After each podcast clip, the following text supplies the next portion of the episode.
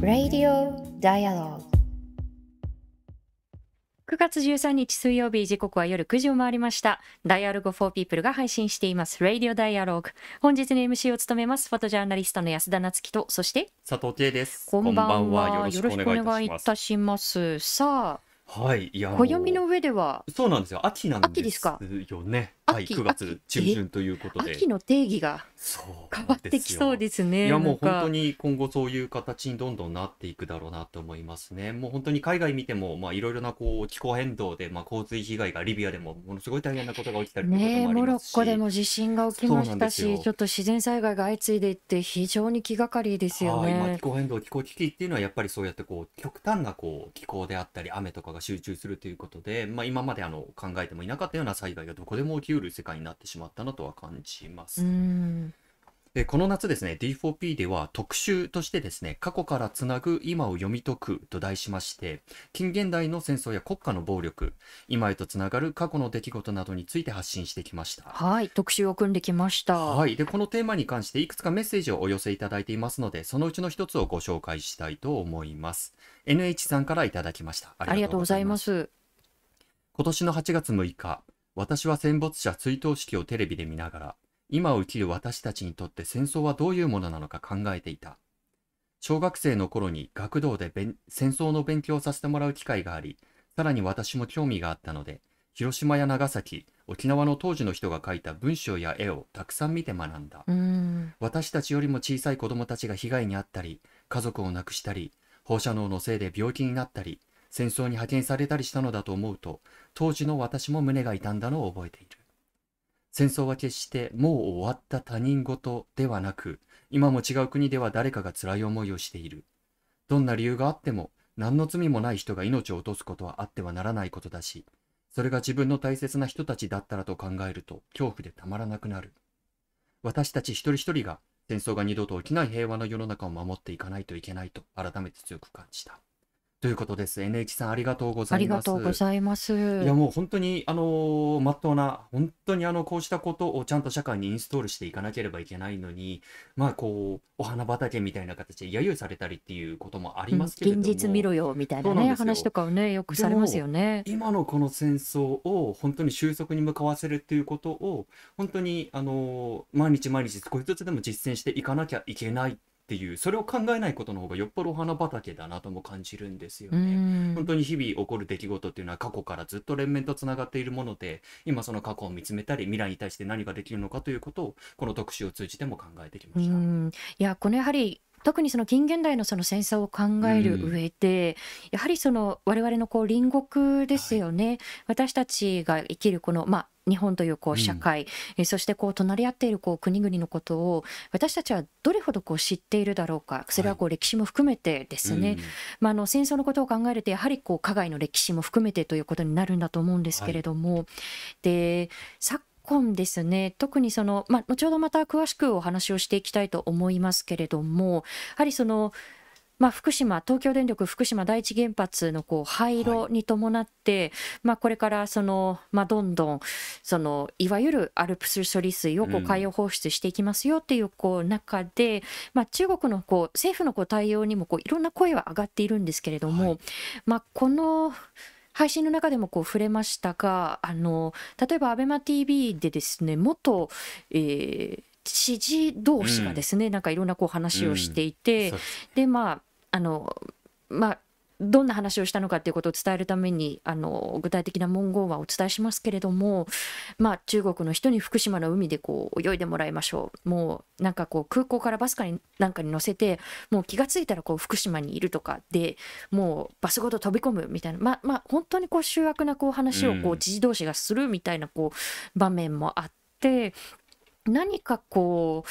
大きな主語でくくってのそのヘイトスピーチのこう高まりみたいなものにこうつながってしまっていることにもこう私はこう危機感を持つんですよね。はい、でだからこそまず知ってみないっていうこう機会って大事だと思っていて、はい、ということで今夜のテーマは中国の社会政治を知るということで、えー、ゲストは現代中国に詳しい東京大学大学院総合文化総合文化研究科教授阿古智子さんを後ほどお迎えしていきたいと思います。はいえーメッセージはすでにたくさんのこうコメントいただいていますけれども YouTube のチャット欄であったり、えー、Twitter あ Twitter まあ Twitter でいいよねはいツイッターでいいですよね。はい。あの、ツイッターではハッシュタグ D4P。4は数字の4なので、ハッシュタグ D4P で皆さんのメッセージをお送りください。えーこの後21時50分頃までお付き合いいただければ幸いです。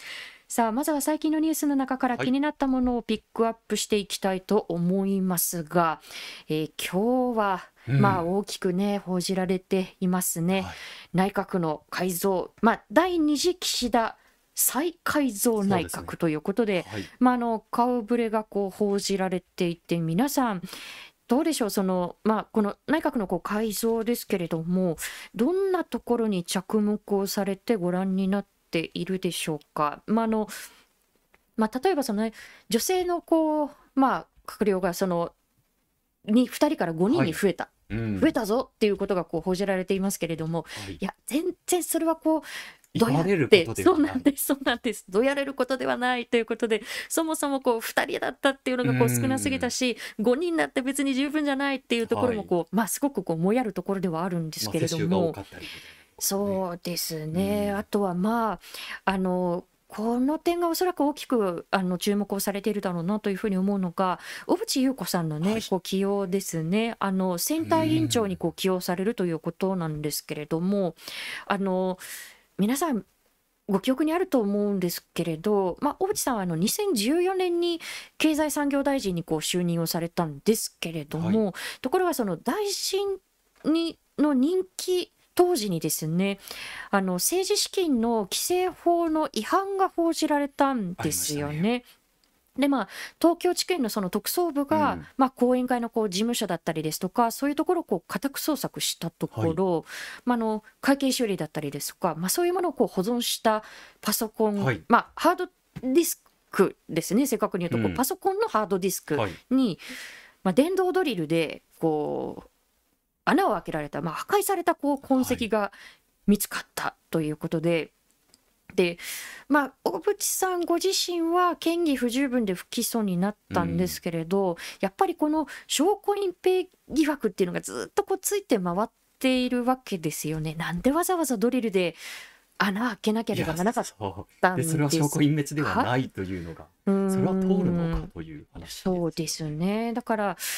うん、まあやっぱりこうそういう方をこうまあその疑惑がこううやむやとこうされたままそのまあ要職にこう起用するっていうことは、まあ、暗にもうそろそろほとぼり冷めたよね。もうみんな忘れてくれたよね、みたいなこうメッセージにもこう感じられますし、あとやっぱりあのーこれはまあ今回に限らずなんですけれどもあの内閣改造のたびにこう報じられるのがいわゆる待機組の入閣？はいみたいなこう報じ方ですよね。はい。あのポストそうそううん。そうそう、あの待機組って何？っていうところなんですけれども、まあ、例えばその、まあ、衆議院で当選が5回以上ですとか、まあ、参議院の場合はこう当選3回以上です、でもうん。閣僚のこう経験がありません、大臣になれるのを待ってますみたいな人たちのことをこう待機組とまあ呼ぶことが多いんだそうです。で、まあ、自民党の中でもこう70人ほどこうそうした人たちがこういるということなんですけれども、なんかいつも当たり前のようにこう待機組をこうどういうふうに起用するのかみたいな報じられ方をするんですけどなんかその報じ方それ無批判に報じていいのかなっていうところにすごくもやるっていういところは。やいやそれはそうですよね。そのポストに応じた適材適所をきちんと考えていかなければいやこの席余ってるからじゃあこの人に配ろうで果たして本当に社会が回っていくのかといなんか在ね在庫一掃セールじゃないんだよっていうこううんところは思いますよね。であのやっぱり小渕さんのことがこう報じられているのであまりこうあのツッコミが入っていないところなんですけれども、我々はやっぱり法務大臣が気になるんですよね、入管法のことをずっとやってきましたし、はい。まあ、ヘイトスピーチのこう問題にも大きく関わるところですし、はいまあ、実際社会の本当に根幹を握ってる省庁ですからね。そうなんですよ。であの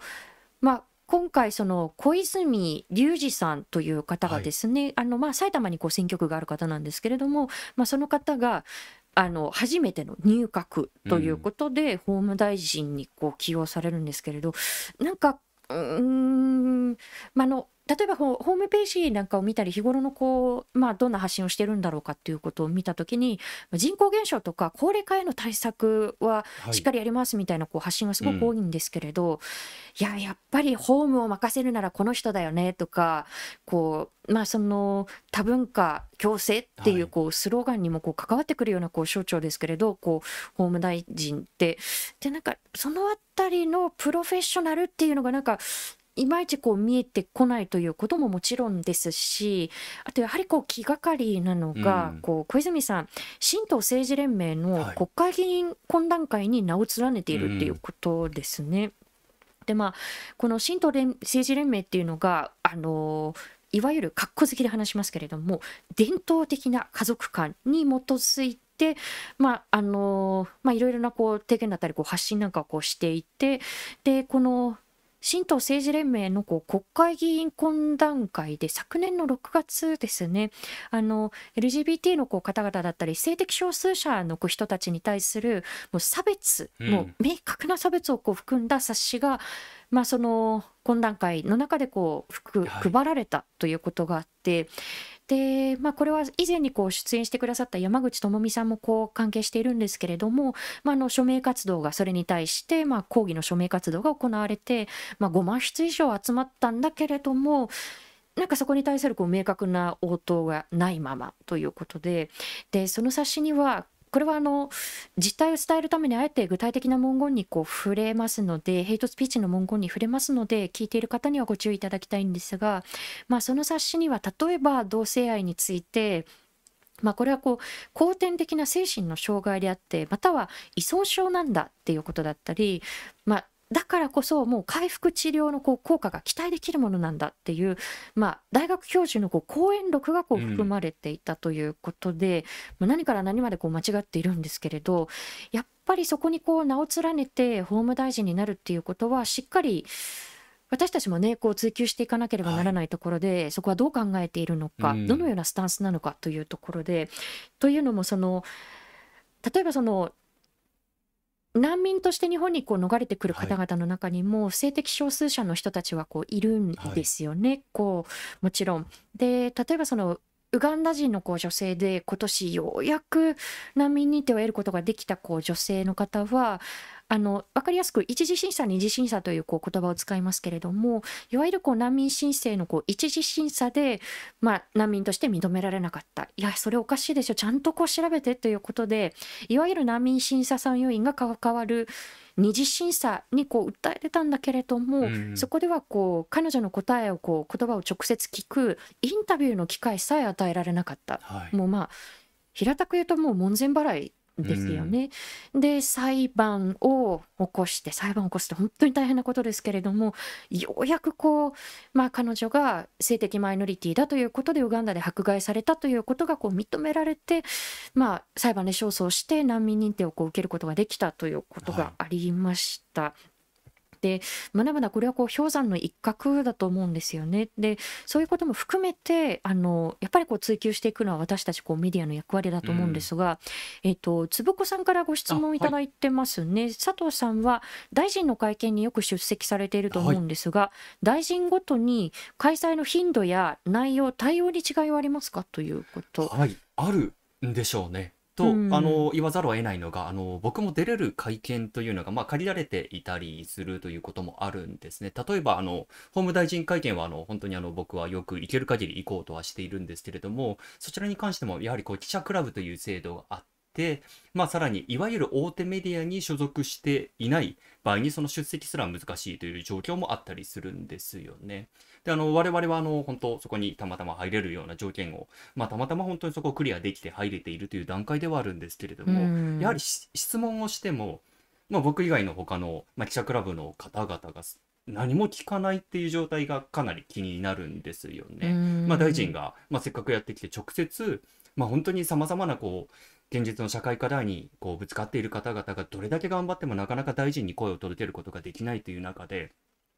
まあ、記者、メディアっていうのはまさにこうメディア仲立ちとして何かその声を伝えたりであったりとか、まあ、疑惑に対してきっちり切り込んでいくという権利をこう、まあ、皆さんから預けてもらってる立場なんですよね。うんにしてもこの記者クラブの方々が「えなんで一問も出てこないの？みたいなことっていうのは、ある。いや、本当にあの法務省関連のさまざまな重大事案がある中でも、えなんでここちゃんと聞かないのかなとか、まあ、冒頭ニュースでも、あの、あ冒頭でもありましたけれども、喉元つぎえばみたいな形でこう流されてしまうっていうような、まあ、こうした体質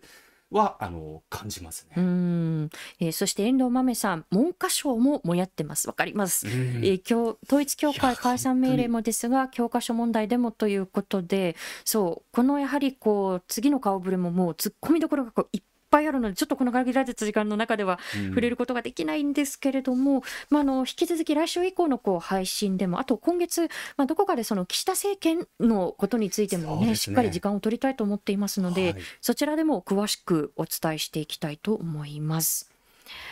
さあね、外務大臣もこう変わりますからね、これからその、まあ、対中国もこう含めてのこう外交どうなっていくのかうなんということがこう気になるところなんですけれども、お待たせをいたしました。ということで、ここからこの方と一緒にお送りしたいと思います。えー現代中国に詳しい東京大学大学院総合文化研究科教授、阿古智子さんをお迎えします。阿古さん、こんばんは。こんばんは。よろしくお願いしこんばんは。ます。よろしくお願いします。あこさんはあのこのレディオダイアログ初登場していただくということで、えープロフィールを私からご紹介したいと思いますが、えー、あこさんは1971年大阪のお生まれです。えー大阪外語大学、名古屋大学大学院を経て、香港大学で教育学の博士号を取得。在中国日本大使館の専門調査員、早稲田大学の准教授などを経て務めた後、2020年より東京大学大学院総合文化研究科教授に、現代中国の政治・社会変動、農村の社会関係資本、農村から都市へ向かう出稼ぎ労働者、土地・戸籍制度、え知識人や市民社会の動向などを研究していらっしゃいます。改めてよろしくお願いいたします。お願いします。さああのまあ、これはこう日本でもこう大きく報じられているところですけれども8月の24日中国政府が、まあ、東京電力福島第一原発の廃炉に伴ういわゆるアルプス処理水の海洋放出が始まった日に日本の海産物の、まあ、全面禁輸ということをこうあの発表したわけですよね。でこうしたその、まあ、この海洋放出に対する中国の対応自体は、お子さんどのように捉えていらっしゃいますか？そうですね。まあ、あの、いきなり全面禁輸っていうのは、まあ、ちょっと厳しいなという、あの、印象はあったんですけども、えもうあり得るかなという感じはしていたのえで、はい。まあ、日本政府は、あの、そこまで予想していなかったっていうのは、ちょっと準備が不足していたところはあるかなという、今の、まあ、あの、政治情勢というかね、そういうのを見ていると、まあ、あの、もちろん、あの、説明はある程度はしてたと思うんですけれども、こういった、あの、海洋放出っていうのは、世界的にも初めてのことで、うん。まあ、日本の、あの国民も含めてあの心配して懸念しているわけですからあの中国の方には非常にコミュニケーションをしっかりとやらなければいけない問題だとは思っていました。うんあのそう考えるとどうでしょうその、まあ、先ほどその農水省農水大臣がですねその、まあ、この全面禁輸を予想できなかったというこう発言がやはりこう物議を醸したわけですけれどもこう日本のそのかねてからのその、まあ、海洋放出にこう限らずかもしれないですけれどもその、まあ、中国政府に対するそのコミュニケーションのあり方そのものがやはりこうした局面でも問われてくるということなんでしょうか？そうですね。あの、コミュニケーションを中国とする場合、あの、日本側の問題と中国側の問題両方あると思うんですうね。ん日本の場合、その、あの、中国という、まあ、あの、中国といっても、先ほど、あの、安田さんもおっしゃってたように、大きな主語で一つにまとめるのではなく、中国のどのような人たちに対して何を伝えていくかっていうことを丁寧に細かく、あの、考えてコミュニケーションしなければいけないと思うんですけれども、メディアも含めて政府もそうなんですけれども、まあ、私たち専門家も時々そういうところあると思うんですけれども、ええ。やはり中国はっていうことで、まあ、一斉に中国を全体的に批判してしまったりとか、まあ、その説明をするときも、その対象がこう詳しく指定されていないのでう、ん。混乱してしまうこともあると思うんですよね。ええ。日本側の問題でもあると思うんですけど、一方で中国側も言論統制を非常に厳しくしていますので、うん。日本本についてのイメージなんかも非常にネガティブなものが多くなってまして、まあ、ネット空間でそういった、まあ、日本に関わる情報を面白おかしく、まあ、展開したりとか、あとはナショナリズムを煽ってしまったりとか、まあ、そういった問題と、あとはあの、え情報、まあ、フェイクニュースとかですね、あの、あるいは、あの、ディスインフォメーションって言われたりしますけれども、はい、まあ、意図的にその、えー、操作するというか、あの、ほまあ、あの、自分たちが都合のいい方向に情報をこう流していくような、あの、そういった動きもありますので、なかなかのコミュニケーション難しいところはあると思います。なるほど。あの、そうしたことのこう影響ともこう見れると思うんですけれども、例えばこの海洋放出をめぐっては、こう、まあ、日本のこう、まあ、あの公的な施設だったりですとかあるいはその観光施設などに、まあ、いろんなこう、まあ、冒険をこう吐くようなこう電話がこうかかってきてしまったりで番号を見てみると、まあ、発信元は番号を見る限りはこれはまあ中国からかかってきているこう電話なのかなというこう番号がこう相次いだり、まあ、それはこうあの日本の中でもこう大きく報じられたわけなんですけれどもそうしたこう動きについては、阿古さん、どんなふうにご覧になっていますか？はいえー、そうですね、まあ、残念ながらその中国で、えーまあ、そういったあの面白がってですね電話をかける人たちあるいはまあ本当に憤ってる人も中にはいらっしゃるかもしれませんけれども。まあ、あの面白がってる人が大半だと思うんですね。あるいはあのネットで、まあ、あのその電話をしてるところを録画してですね流したりとかして、はい、まあ、あのあの視聴者を増やすというかですね、それによって利益を得ようというような人たちがいらっしゃるんじゃないかなと思いますね。でそのあのたくさんの人がかけたように見えるかもしれませんけれども、今いろんな技術を駆使すれば、まあ、自動でその何回もあの同じところにかけたりとか、そういった技術的な、あの処理ができますので、必ずしもものすごい多くの人があの一斉にかけたというわけではないんじゃないかなとは思ってます。あやっぱりこうこれがやっぱりセンセーショナルにこう報じられることによってなんでしょうねこうともするとこう多くのこう多くの人たちがこう、まあ、中国にこう暮らしている方々が何かこう同じような気持ちでこういるんではないかみたいな風にもこう伝わりかねないなというふうにこう思っているんですけれどもただ一方でその気になるのがその例えばこうしたまあ、電話の問題だったりですとかあるいはまあ中国国内のその日本人学校に対して、まあ、投石事件なんかもこうあの起きたりしているということがこう指摘をされていますけれどもなかなかそれに対してもう中国政府の側がえそれはダメだよねでそれはやっぱりこうどんな意見があってもこうやってはいけないよねっていうこう、まあ、強い発信といいますかこう明確なこう発信をしていないのかなということもこう感じるんですがこうした動きについてはいかがでしょう？そうですね。まあ、あの、中国側でも毅然とした、あの、態度を取って欲しかったですね。この、まあ、あの、日本でもね、同じですけどね、朝鮮人学校とかに対して、その、まあ、投石、えが起きたりとか、そういった時は、まあ、あってはならないことだというふうに、しっかり、あの、日本の、あの、公共の場で言わなければいけないと思いますし、まあ、中国でも中国政府に、まあ、あのしっかりとこういったあの危害を加えるっていうことはあってはならないと、その日本のその問題、その、えー、処理水、えー、まあ、原発の汚染、えー、をどういうふうに処理していくかっていうことについての議論っていうのをね、活発にやればいいと思うんですけれども、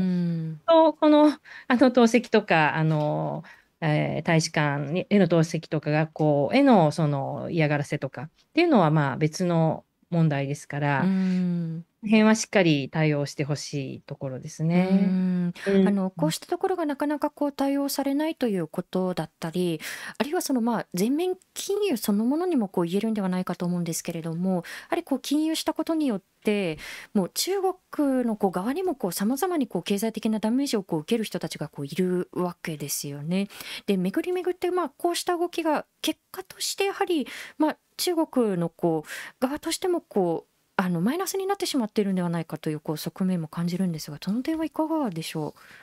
そうなんですよね。その経済ってやはり、まあ、国を越えてつながってますので、今は。その、まあ、日本のその水産物を加工している業者だとか、それを輸入している業者だとか、あるいはその、お美味しいお料理を出している、まあ、レストランとかですね、そこで働く人たちとか、まあ、そういった人たち、まあ、日本人だけではないですね。あの、日本で働く中国人、あるいは中国にいらっしゃる方々、中国の方々にも影響が及ぶわけですし、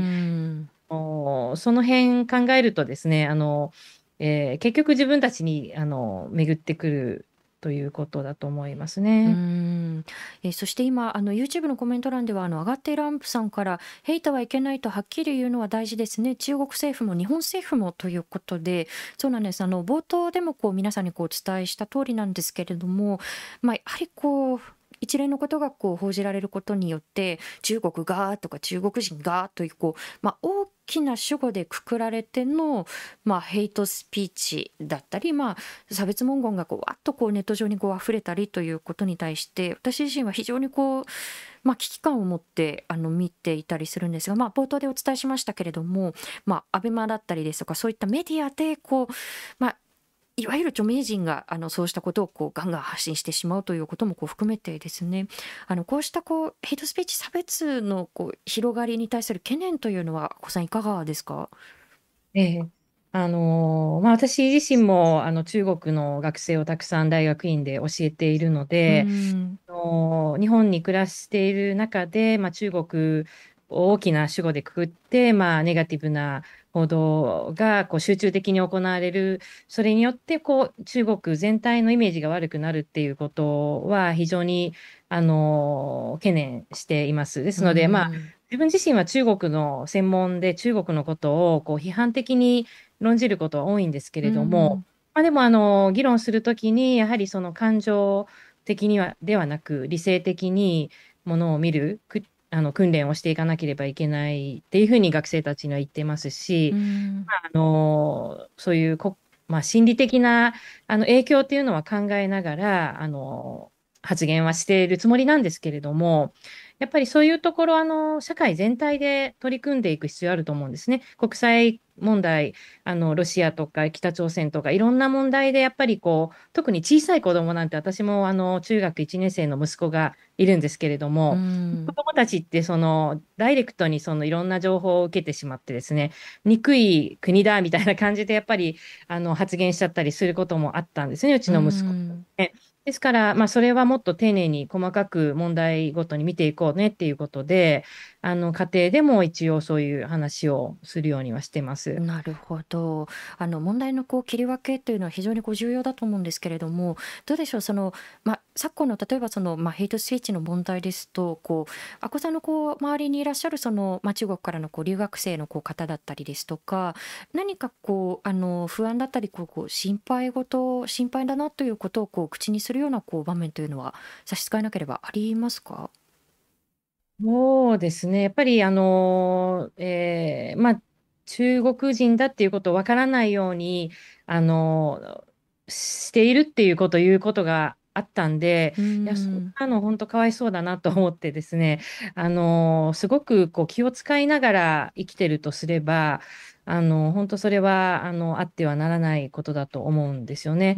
であの中国人であることが恥ずかしいって言ったりする子もいたんですよね。でそれはねまた別の問題だと思うんですね。私たちだってね日本にいてあの日本のいろんな政治とか社会の問題っていうのがあってそれをこう自分たちどう向き合うかっていうことがあるわけですけど、はい、それをあの中国のあの若い人たちが日本で暮らしながらその中国人であることは恥ずかしいと思う必要ないんだけれども、うん、その雰囲気を作ってしまっているとすれば、まあ、それは本当に私たちの問題だと思うんですね。寛容性がないというか、うん、あのことへの向き合い方とかあの人間としての基本的なあの姿勢というもの人権ですよね。人権の問題に対しても、やっぱり認識が欠けているからだと思いますね。いや先ほどその法務大臣のこうお話をしましたけれども、まあ、日本の中でちゃんとこうガバメントスピーチを出してでそうしたこうヘイトだったりですとかこう差別というのがこうあってはならないというメッセージを、まあ、どのようにこう打ち出していくのかということは引き続き私たちもこう発信をしていきたいと思うんですけれども一方でその、まあ、中国政府のこう動きをこう見ていてった時にですねあのま、特にその経済のこう失速のようなものがさまざ、まなこう締め付けだったりですとかある種のこう焦りでしょうかそうしたところにこうつながっているというこう指摘もあります。で特にこう失業率だったりですとかこう経済のこう停滞という側面は阿古さんどのようにご覧になってますか？はい。えー、まあ、かなりここ1ヶ月ぐらい、も速度が、あ速いですね、悪化の速度が。で、まあ、中国、あの、新型コロナの政策で、まあ、あの、その後の経済回復が、まあ、最初の頃は、あの武漢のあの、えー、ロックダウンの頃はですね、あの非常に速い速度で、えー、回復したんですけれども、上海、その後ですね、上海という大都市でもあのロックダウンを3ヶ月も続けて、で、それであのかなり大きな影響、ダメージを受けたんですね。そしてあの、まあ、不動産のあの、まあ、規制なども2020年から始まってましたので、はい、不動産っていうのは中国の場合、その値上がりえしかないっていうふうにね、思って、こう多くの人が、まあ、あの少し無理して借金してでも不動産を購入して、値上がりに期待して、それをあの資金を、資産を運用していくというようなことをやっておられる方も多かったですし、あと、あの結婚するために、子供のために購入しておくとかですね、そう形であの一般の人でも無理してこう購入している人たちがいらっしゃったわけですけれども、はいのその資金繰りがどんどんあの急速に悪化して、まあ、それからあのいろんなあの欧米諸国の、まあ、日本も含めてですけども、制裁ですよね、中国に投資の規制とか、まあ、あの経済安全保障とかの影響もじわじわと出てきてですね、でそれがもう一気にあの中国経済の悪化につながってきているなという感じはしますね。あのただどうなんでしょう。例えばその、まあ、後ほどまた触れたいと思いますけれどもそのいわゆるその不動産大手であるこう恒大集団のこう破産なんかもこう日本では大きく報じられましたけれども今実際にこう経済がこうどのような状況なのかっていうことをこう正確にこう把握できるだけのその、まあ、情報開示がこうなかなかなされていないというところはあると思うんですよね。例えば、まあ、若者の失業率というものがこう、まあ、公表されなくなったりですとかこうした情報開示の不透明さについては、お子さんいかがですか？そうなんですね。その失業率、まあ、あの、最後の、あの、公表された数字としては2割強ということだったんですね、若年層2割？はい。それも、あの、他の研究者の試算では4割超えてるんじゃないかっていう見方なんかもありまして、まあ、もう、あの、発表さえしなくなりましたので、その、わからないわけですね。で、まあ、経済も、あの、今、日本では本当にまあ中国経済危ないっていう情報が溢れてるんですけれども、まあ、果たしてでも全体的にあのどこの地域でも悪くなっているのか、どのあたりであの問題が深刻化しているのかわからないんですよね。で、中国の方でも私たちも今日も論文を書いてるときに、はい、中国企業のあのあの補助について書かれたあの論文がですね、あのもう削除されててなくなっていてですね、えー、まあ、そういうのがあの今まであのだから社名とかで取っとかないとあの都合の悪いものとかどんどん消えてしまうので、はい、らないんですよね。本当にあの現地で私たちも調査もしづらくなってますし、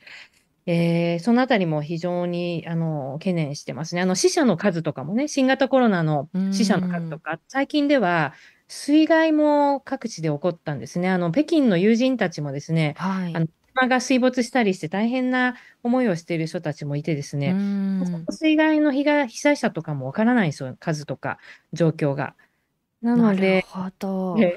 怖いなと思ってます。なるほど。いや、そういうやっぱりその、まあ、不透明さですよね。いまいちその、まあ、あの、経済的にこう、まあ、苦しい状況があるんじゃないかというふうにこう指摘をされながらも、こう、具体的なこう数字が見えてこないというところはあって、で、あと、これもおそらく、まあ、これも経済に密接にこうつながってくるところだとは思うんですけれどもやはりこう人口減少ですよね。あの以前はその一人っ子政策というものをこう取っていたこう中国がこれからもう逆にこう人口が減っていくんじゃないかということで、まあ、政策をこう変えてきた。ただその過程でこれは以前に別のこうインタビューであのお子さん答えられていたと思うんですけれどもいわゆる官によるもう結婚とか出産へのこう、まあ、介入のようなこう動き、まあ、これは日本の、ね、政治家でもこう一部そういうこうことをしたがる人たちはいますけれどもこうした動きについては、阿古さんいかがですか？はい。まあ、あの、中国本当極端なんですよね。あの、一人一人しかダメだって言っていた時代には、あの、まあ、それで多額の罰金を課されたりして、私の友人なんかもですね、あの、一人っ子政策が撤回される8ヶ月前に中絶をせざるを得なくなっているんですよね。そういう、その8ヶ月後にはもう撤廃されて、そしてその後、あの、しばらくするともう2人や3人産みなさいっていうことで、まあ、その地方政府なんかが結婚すると定期的に電話をかけてきて、子供はどうですか？みたいなことを言われるというようなね、話なんですよね。もう役所からそういう電話がかかってきちゃうみたいな感じそうですね。そうも、えー、あるみたいで、で、まあ、あの、そのノルマに、ね、なってきているところもあるみたいですね。子供を増やすという。まあ、ちょっと恐ろしいですね。あの、まあ、そういう中で、若い人たちはもう、あの、強制されるのは嫌だというので、あの、中国で最後の世代っていう、あの、あの流行語もあったんですね。その新型コロナであの隔離をされる、あの隔離をするために白い防護服を着た人たちがいきなり家に入ってきて、連れ去っってやめてください行きたくないって言ってる時にあなたがちゃんと言うこと聞かないとあなたの次の世代にまで影響するんですよってこう怒ったんですよね。でその人に対して私たちはもう次の世代いませんからあの最後の世代ですからってその若い人が答えたっていうのが流行語になったんですけれどもつまりはもうその生きづらいこのあの世の中で結婚もしないし子供も産みませんというような、そういった若者が増えてきている。あるいは寝そべる、寝そべり族とかですね、そういう、こう、あの、まあ、あの、前向きにいろんな行動を起こしたくないような人たちも増えてきているというような、あの、社会情勢もあるんですよね。うん、なるほど。今、あの、YouTube のコメント欄でアイコンさん、政策の失敗を問う論調は出ないのでしょうか？ということで、まあ、の、これは主にその、まあ、コロナ禍でのこう動きというふうにこう言っていいんでしょうか？例えばその、まあ、白紙運動というふうにこう呼ばれていた運動がありましたよね。こうまあ、白紙を掲げてでそこには何もこうスローガンが書かれていないんだけれどもそれ自体がこう抗議のこう意思をこう表すようなこう行動だったというこう動きがあって、まあ、それが中国のこうコロナ政策のこう転換にもこうつながっていったと思うんですけれども何かこうしたこうまあ、不満だったりですとかこれはおかしいんじゃないかというこう声のこう高まりというのはごさんいかがでしょう？えあのありますね。その白紙運動が、まあそのまあ、特徴的なのは、す、えー、べ、ての社会階層の人が参加したってことですね。あ貧困層だけではなく、えー、そうですね。まあ、貧困層というのは、まあ、潰しやすいわけですね。あの、ある意味で。その権力もお金も持ってないから、声を上げてもなかなか聞こえてこない人たちの集まりとも言えると思うんですけども、今回は、その中間層とか富裕層も、もう黙っていられないっていうようなところがありましたし、その若い人たちの中で、今までそれほど政治まあ、競技の政治というかですね、その例えば政権中、あの共産党政権に対してあまり批判をしてこなかったような若い人たちも、あの白紙運動に参加していたんですよね。で、そのような中には、例えばフェミニストとかですね、女性の、はいはい、女性たちがやっぱりかなりあの辛い思いをしているんですよね。うんうん、権力を持っている人たちに性暴力の、まあ、あの被害を受けたりとかですね、あるいは、その、まあ、いろんな形で不平等な扱いを受けたりとか、はい、あと、まあ、同性愛者の方々もそうなんですけれども、まあ、そういった方々がかなり、あの、力を持ってあの活動しているっていうような背景もあると思います。うんね、どうしてもその、まあ、女性たちのこうあの役割というのがいろんなこう社会運動の中でもう歴史を振り返ってみるとすごく、まあ、残りにくかったりですとかいわゆるこう補助的なこう役割としてこう捉えられがちだったと思うんですけれども阿古さんはむしろ女性たちの動きに着目をされているんですね。そうなんですよ。私も本当自分自身はあの日本の中でそういうフェミニズムとかあんまり熱心にあの参加したことはなかったんですけれども、中国のそのフェミニストたちにかなり刺激をされてですね、あ、そうかって自分の置かれている構造的なあの立ち位置っていうのをもっと見ていかなきゃいけないっていうのを非常にあの思わされまして、そのまあ、あの例えばその職場の中でも女性が、まあ、今日のねあのその閣僚の問題でもそうなんですけれども、なかなかそのあの活躍している方が上に行けないというようなあの状況もありますし、子育てや、まあ、仕事をしている中で、あの不利な状況に置かれていくということもあるし、あとその、性暴力が本当に非常にひどい状況だなと。あの日本でもね、ジャニーズの問題とかもありますけれども、なかなかその言えないんですね。そのあの握りつぶされてきたというか、う権力構造の中でどうしてもその言えない状態で、あの、MeToo 運動っていうのもね、中国では2018年頃からかなり盛んになったんですけれども、はい、そういった MeToo の運動している人たちも、あの場合によっては逮捕されたりとか、あのその MeToo っていう言葉もあの、まあ、NG ワードになってあの消されていくというかね、で、そういう中で白紙運動っていうのはやっぱりどんどん自分たちの表現が、あの文字が、言葉が消されていくことに対する抗議だったと思いますね。うんうん、人たちは特にそういう自分で自分らしく生きていきたいっていうことを、まあ、やっぱり表現を大事にする人たちが多いのかなと思います。うん、なるほど。いや今のお話でこう思い出したのが、まあ、とあるあの私のこう知人でやはりそのまあ、中国で、まあ、自分自身のこう受けたこう性暴力のこう体験とかをこう綴った本を、まあ、中国語版語版がこう出たことがあったそうなんですけれども、まあ、その中でやはりこう翻訳するときに「MeToo」という言葉は使えないというこう趣旨のことを言われてしまったりなんかこう別のこう表現にこうあの置き換えるようなこうこととかがあってて。なかなかそれがこう出版物としてこう届けるということも非常にこう、まあ、タブー視されているということがある、まあ、だからこそその、まあ、中国の中ではこうどういうこうあの連帯の動きがこう出てきてどのようにこう、まああのまあ、国境を越えてのこう連帯ができるのかなというこう観点でも見ていきたいと思うんですけれどもあのそうしたその、まあ、連帯だったりそのこういろんなこう運動という意味ではやはりこう気がかりなのが阿古さんがあの博士号を取るために暮らしていた香港ですね。あの私もごく短期間なんですけれどもやはりあの抗議活動がこう行われていた時にあの香港香港にこう滞在をしたことがありますしでこの香港のこう国家安全維持法のこれ施行から3年余りがもうすでにこう経ってしまったということですけれどどうでしょう？そのまあ、中国のこう政府のこう介入によってやはりこう、まあ、香港がどのようにこう変わってきてしまったのかということはこの間を振り返ってみていかがでしょう？そうですね。こうもうあの施行から3年が経っているんですけれどもまあ、ここ最近もですね、逮捕される方があの続出しているんです。あんまり報道されていないんですけれども、最近も話題になったのは、その国家安全維持法の関係で、自閉症のあの若い人がですね、あの国旗を傷つけたということで、え起訴されたと。で、その方が、そのまあ、あの、中国のあの国慶節10月にあるんですけれども、まあそういう時って中国の国旗がまあたくさん香港の中にたなびくんですけれども、昔はありえなかった光景なんですね。もう今は中国の国旗がバーッとこう並んでしまって、で、それでまあ自閉症のあの方だったんで、こう、わーってこう、いきなりこう、赤いのがバーって目に入ってきて、こう、パニックになって、まあ、傷つ、そういう国旗に傷つけたっていうふうに言われたのかもしれないんですけれども、はい、そういう人まで逮捕してしまうというですね、ちょっとひどいなと。で、あと、まあ、もちろん、その、収監されている方も多いですね。その、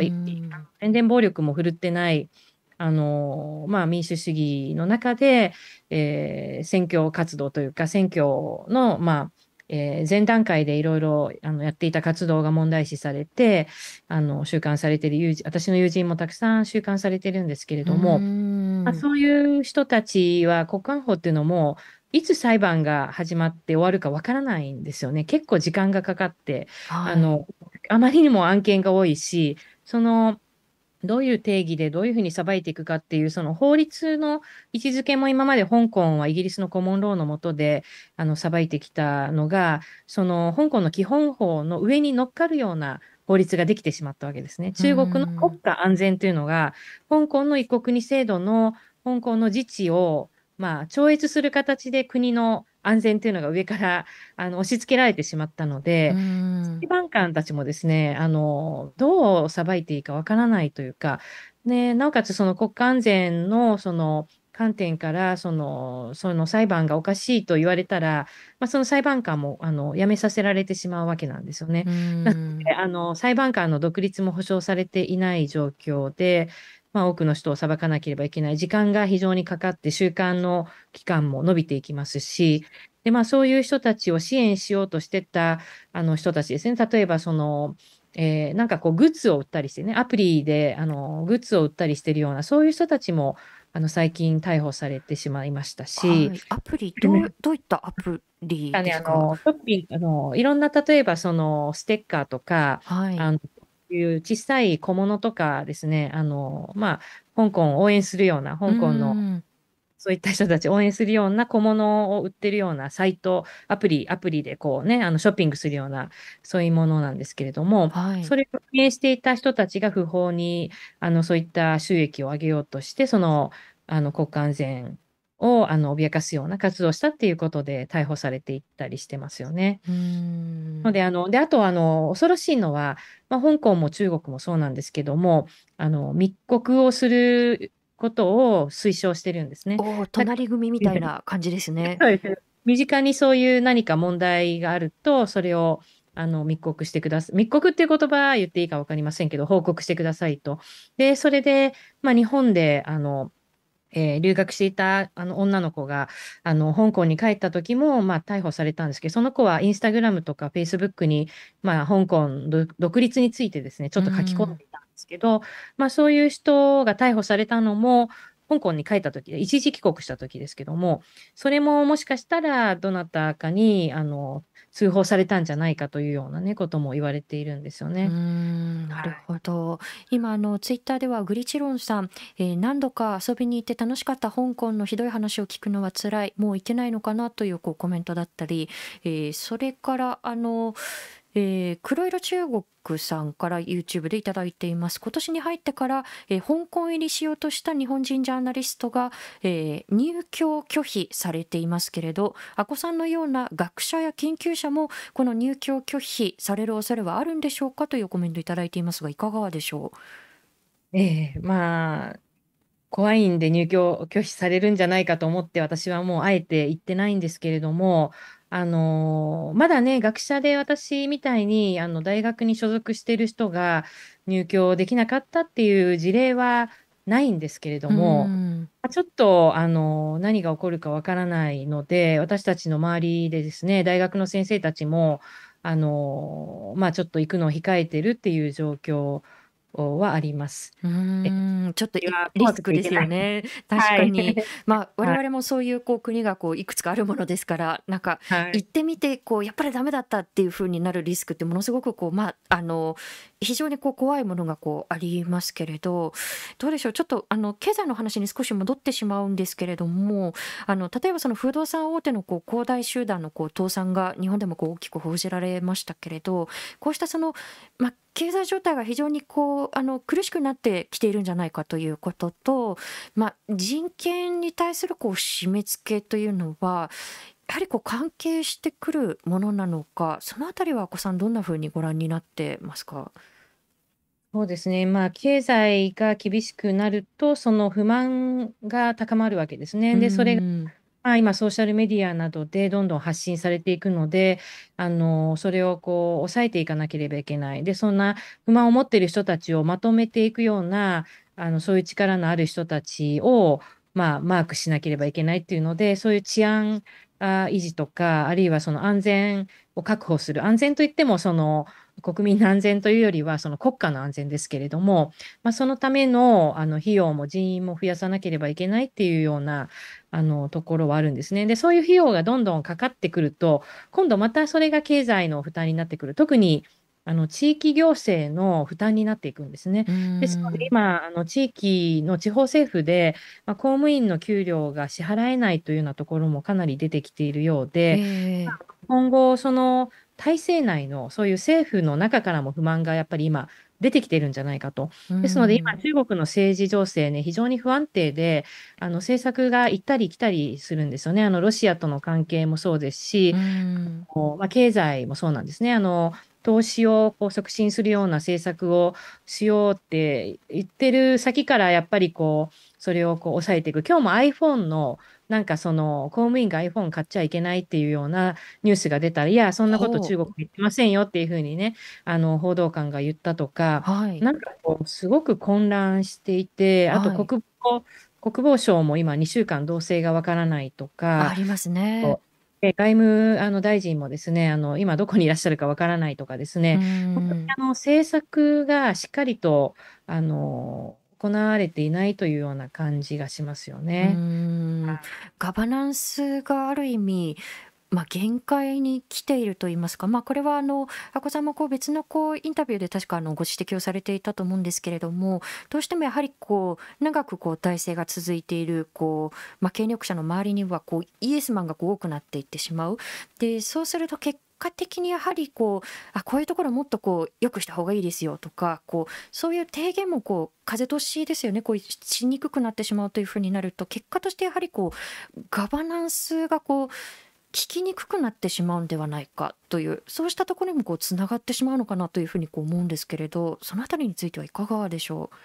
その通りだと思いますね。やはり、その権力者、絶対的な権力を持つ人は、自分にとってあの忠誠を尽くす人を周りに置きたがるんですけれども、まあ、その忠誠を尽くすということと、本当にそこのあの社会にとって、その人にとっていいということを、まあ、あの言ってくれる人っていうのは別ですよね。まあ、あのえー、まあ、親子関係でもそうですけども、子供のためを思えば厳しいことも言いますし、その人間関係、基本はそういうところにあると思うんですよね。ですから、あの政策上、これはおかしいなという専門家が、もう声を上げにくい状態、もうあの黙りこくってしまうっていう状態で、まあ、最近あの、国対が会議というので、はい、あの長老に習近平が叱責されたっていうあのそういったニュースも出てたんですけど、まあ、それもあの私の友人たちはそんなことありえないって言ってましたね。今もあのかなりもう長老でさえも